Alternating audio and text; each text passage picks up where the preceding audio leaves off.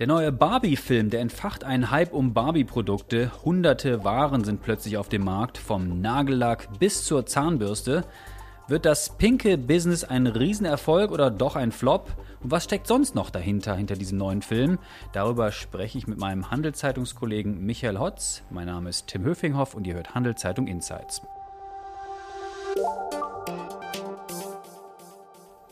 Hallo Michael. Hoi Tim. Du, es gibt im Kino jetzt den neuen Barbie-Film. Muss ich den gesehen haben? Ich finde ja. Natürlich lasse ich dir äh, die Entscheidung, ob jetzt da Geld ausgibst, um den Film ins Kino zu schauen. Aber ich gehe sicher schauen und ich freue mich sehr drauf. Okay. Sag mal, worum geht es in dem Film? Wer spielt da mit und was muss ich sonst noch wissen? Also zuerst mal über die Handlung.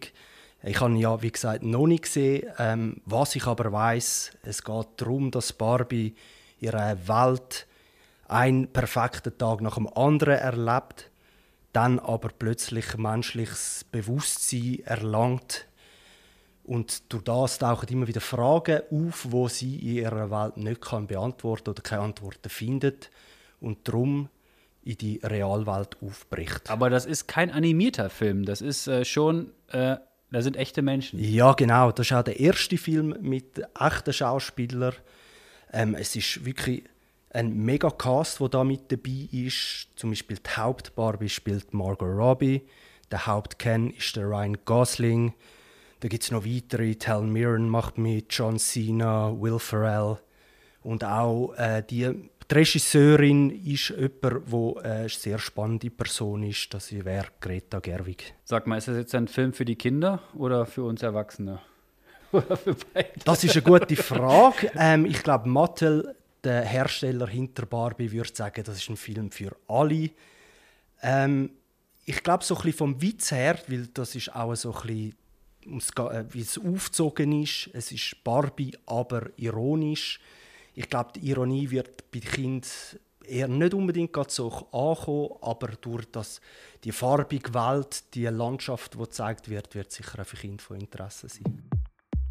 Diese Folge wird von Schroder Schweiz gesponsert, einem weltweit führenden Asset Manager. Wussten Sie, dass Asset Manager als große Aktionäre bei Unternehmen viel Mitspracherecht haben?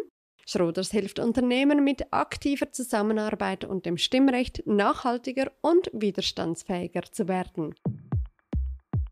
Wir sind ja Wirtschaftsjournalisten und keine Filmkritiker, deshalb werden wir gleich noch gleich aufs Business zu reden äh, kommen und äh, auch das Thema Aktienkurs noch erwähnen. Also wir werden hier ganz seriös als Wirtschaftsjournalisten gleich noch über das Thema reden. Aber als erstes wollte ich dich fragen, was macht denn diesen Film so besonders? Warum reden da jetzt so viele Leute drüber? Warum ist unsere Zeitung so pink geworden diese Woche? Ich glaube, das hat damit zu tun, dass man Barbie einfach kennt. Jede Person weiß, dass das eine Puppe ist, wo Kinder mitspielen, vor allem ja, Mädchen, aber auch Buben.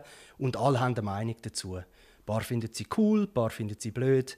Und das ist etwas, wo, wenn man eine Meinung zu etwas hat, dann, dann zieht das an und dann wird man vielleicht auch den Film schauen. Also, um ganz ehrlich zu sein, ich finde ja diese Puppen totalen Schrott. Also ich habe selber als Kind nicht damit gespielt, weder mit Ken noch mit Barbie. Meine Kinder haben das auch nie in die Hände bekommen. Ich finde das immer äh, crazy, dieses hm. Plastikzeug.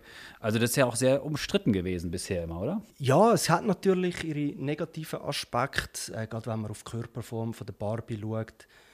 Äh, es ist ein sehr sexualisiert, unrealistisches Frauenbild, wo man könnte sagen, das würde jetzt vor allem äh, Feministinnen ähm, anbringen.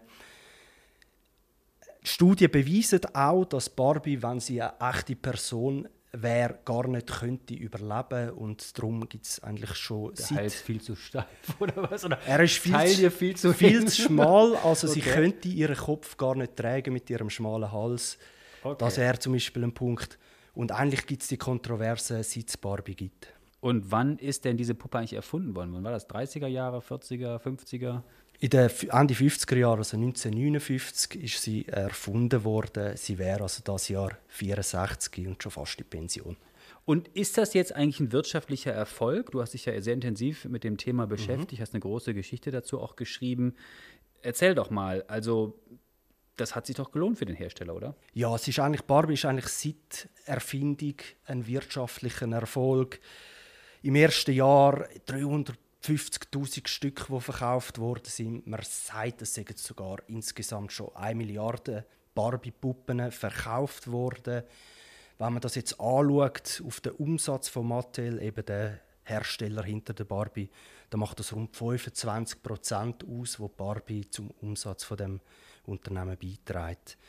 Und vielleicht das auch noch schnell mit Zahlen hinterlegt. Letztes Jahr der Nettoumsatz von Mattel ist rund 5,4 Milliarden Dollar gewesen. Das heißt, die Puppe hat ganz gut eingeschenkt in den letzten Jahrzehnten. Genau, es ist der Verkaufsschlager von Mattel. Nochmal zurück zum Film. Jetzt beginnt ja die große Marketingmaschinerie. Also viele Filme, wenn sie starten, die haben dann irgendwelche Kooperationen.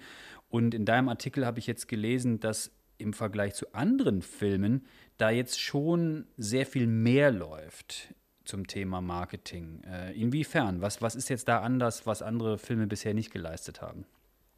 Ja, was da vielleicht ein bisschen anders ist, dass es einfach wirklich Produktpartnerschaft en masse ist. Einfach alles größer, alles viel mehr.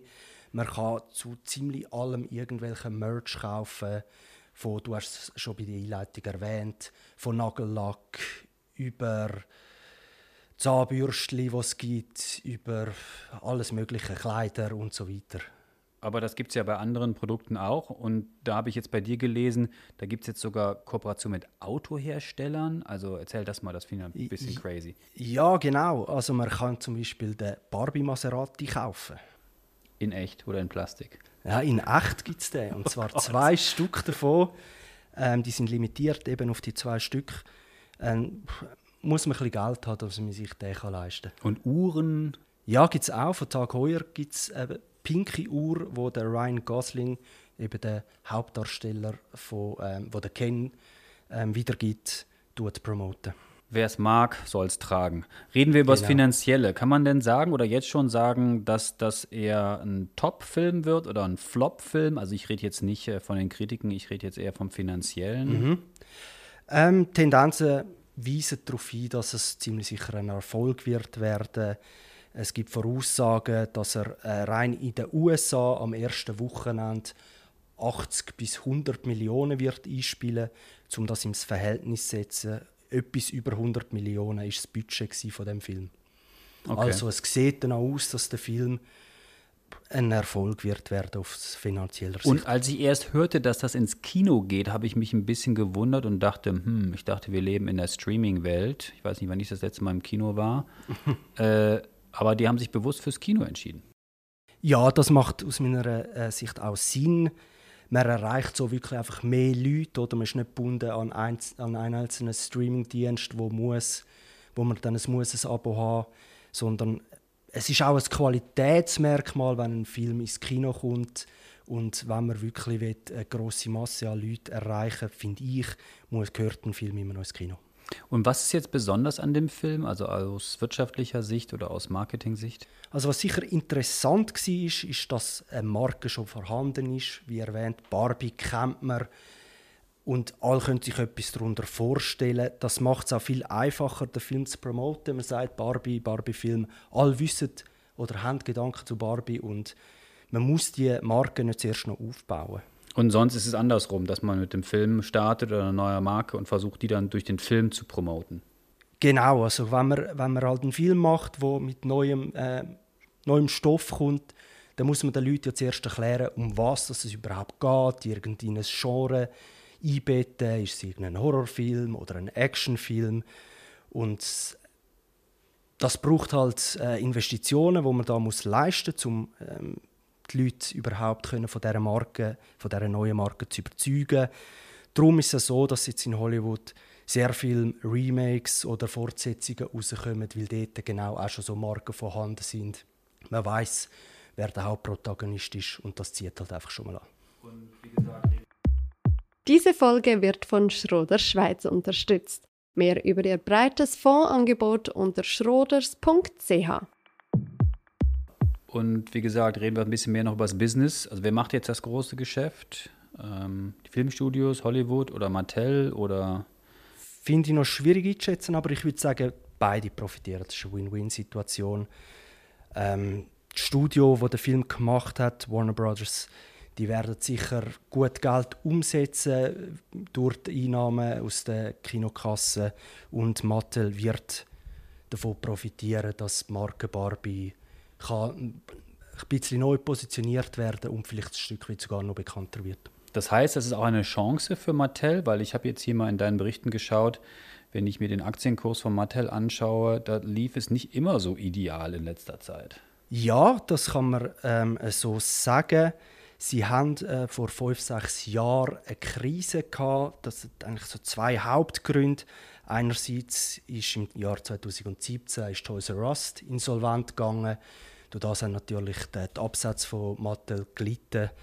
Und gleichzeitig haben sie einen lukrativen Auftrag ähm, verloren, wo sie Disney-Puppen produziert haben.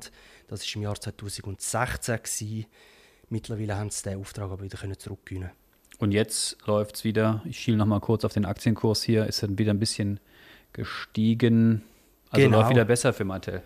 Genau, sie haben sich ein bisschen erholen das hat, Ihnen hat äh, auch Corona oder die Pandemie ein bisschen Karten gespielt. Viele Leute sind daheim haben nicht gewusst, was machen. Also kauft man den Kindern irgendwelche Barbies oder sonstige Spielzeuge, damit sie beschäftigt sind. Das hat äh, dazu geführt, dass ihre Absätze oder ihre Umsätze äh, wieder zugenommen haben. Und sie profitieren davon, dass im Jahr 2018 der neue CEO übernommen hat, wo eine neue Strategie eingeführt hat. Zum Abschluss, wie geht es denn jetzt weiter mit Mattel? Ist das jetzt ein Projekt, um langfristig aus der Krise zu kommen oder wird es ähnliche andere Projekte geben? Ja, also das ist auch die Idee von Mattel und dem neuen CEO, dass man eben genau die neue Strategie, die ich vorhin schon erwähnt habe, jetzt ähm, angefangen hat. Das heißt, man versucht Barbie und ihre anderen Spielzeuge, die sie haben, äh, zu digitalisieren indem dass man ein ganzes Filmuniversum mit Mattel aufbaut. Es sind 14 weitere Filme geplant. Ich kann mir gut vorstellen, dass wenn der Barbie-Film ein Erfolg wird, dass auch dort äh, mehrere das Fortsetzungen könnte geben. Das ist äh, das ähm, genau das, das ist so ein bisschen die Idee dahinter.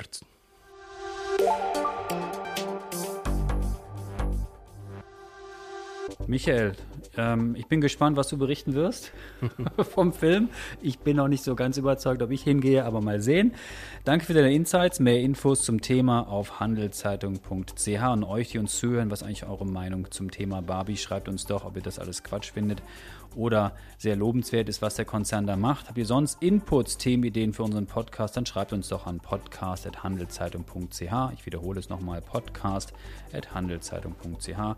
Wir freuen uns über eure Rückmeldungen, natürlich auch, wenn ihr uns abonniert, sei es bei Spotify, Apple oder wo immer ihr uns auch hört. Also, schönen Sommer dir. Bis zum nächsten Mal. Wir gehen jetzt in die Sommerpause, werden uns in drei Wochen wieder melden. Bleibt gesund. Michael, bis zum nächsten Mal. Ciao. Danke dir, Team. Ciao.